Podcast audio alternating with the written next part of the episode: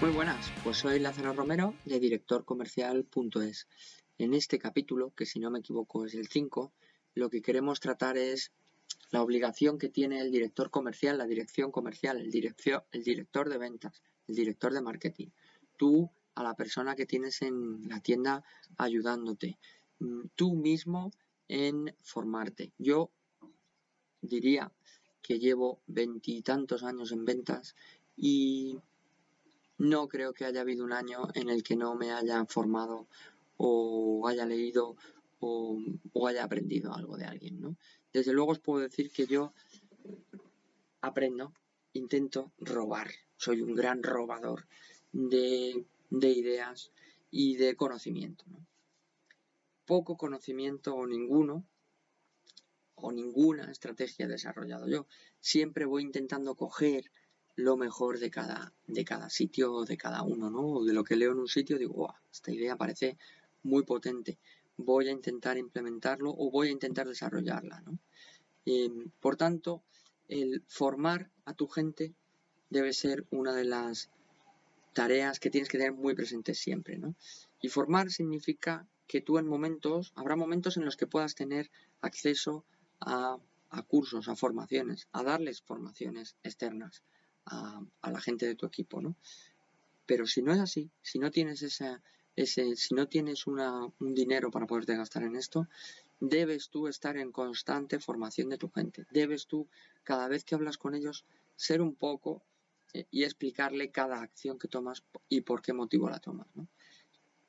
Ayudará a tu gente y desde luego el que tú aportes tu conocimiento a, a tu departamento, a tus equipos, lo único que hará es que tu equipo crezca, ¿no? Si tú consigues que, la persona de debajo tuya, por decirlo así, porque al final cada uno tenemos nuestros roles, ¿no?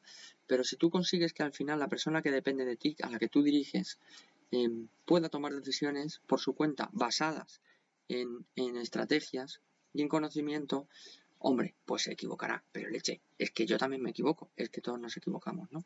Y hará que tú puedas descargarte de ese trabajo y poderte ocupar de otro trabajo.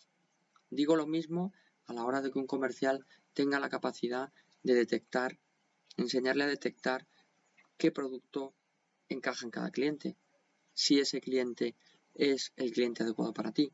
Esto no significa que es algo con lo que yo siempre lucho, que, que tú mires a una persona y digas, este no me va a comprar, ¿no? Que pareces la bruja Lola, con este no me va a comprar. No, yo creo que lo importante es saber si lo que necesita ese cliente es un producto o un servicio en el que tú seas bueno, ¿no? en el que tú seas decisivo, en el que te diferencies de la competencia, en el que aportes valor. Ahí sí que hay que trabajar con ese cliente. No hay que trabajar con un cliente que te está pidiendo una solución que tú no dominas, porque no vas a ser competitivo. Tú tienes que trabajar siempre, saber filtrar el producto que es bueno. Bueno, a esto no me quiero enredar por ahí porque me salgo del, tema de hoy. Esto es lo que tienes que enseñar a los comerciales o a la gente de tu equipo, ¿no? Tienes que intentar darles cursos o explicarle tu conocimiento en las diferentes áreas. Si estás hablando de marketing online, pues tienes que o facilitarles cursos de marketing online o trasladarles todo el conocimiento que tú tienes en cada ocasión que se te presente. Yo en cada conversación que tenga con esta persona, no le tengo que decir, haz esto. Le tengo que decir, haz esto. ¿Por qué?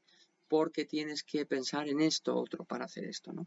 Y esta persona irá aprendiendo. Oye, es ley de vida que cada uno vaya creciendo y que las personas no solo quieran ocupar tu puesto, que es sano, eh, sino que eh, quieran montar su empresa o quieran montar su negocio por su cuenta el día de mañana, ¿no? Y qué orgulloso estoy yo de la gente que sigo teniendo contacto con ellos y han montado sus negocios y les ha ido bien. Y, de, y, ves que un comentario, una pincelada, lo que sea, te dicen que pudieron sacar de trabajar contigo, ¿no? O la gente que está agradecida de haber crecido contigo laboralmente. No hay nada peor que una persona que sienta un tope por encima, un techo, que en las mujeres llamamos techos de cristal, pero que al final siempre hay un montón de techos de cristal en las empresas que tú no estás viendo que tienes un techo, pero es verdad que hay una dirección comercial, una dirección em, de marketing, una dirección de ventas, una gerencia que dices, bueno, pues hasta aquí es donde puedo llegar y o me cambio de empresa o no podré llegar más alto, ¿no? O monto mi empresa o no podré llegar más alto. Por tanto, tienes que, en mi opinión, hacer crecer a la gente y para esto, y hacer crecer a la empresa, ¿no? Y para esto es importantísima la formación, tanto en nuestro área, que son las ventas, en el marketing y en producto, que al final es lo que manejamos los vendedores y que yo puedo haber vendido antes teléfonos móviles, que ha sido así durante muchos años, puedo haber vendido ordenadores, que ha sido así durante muchos años, o que ahora puedo vender rehabilitación de edificios y que ya llevo siete años haciéndolo, ¿no? Y realmente la base de ventas la tengo y lo que he tenido que incorporar es el conocimiento del producto, que no paro de intentar saber más y de apoyarme en los aparejadores, arquitectos, cualquier persona que me aporte algo. Os diré mucho sobre producto, pero también de vez en cuando me aparecen cosas sobre ventas que son súper interesantes y que las incorporo a mi forma de trabajar. Bueno, pues ya hemos hablado de la formación también. Nos vemos en la siguiente. Hasta luego.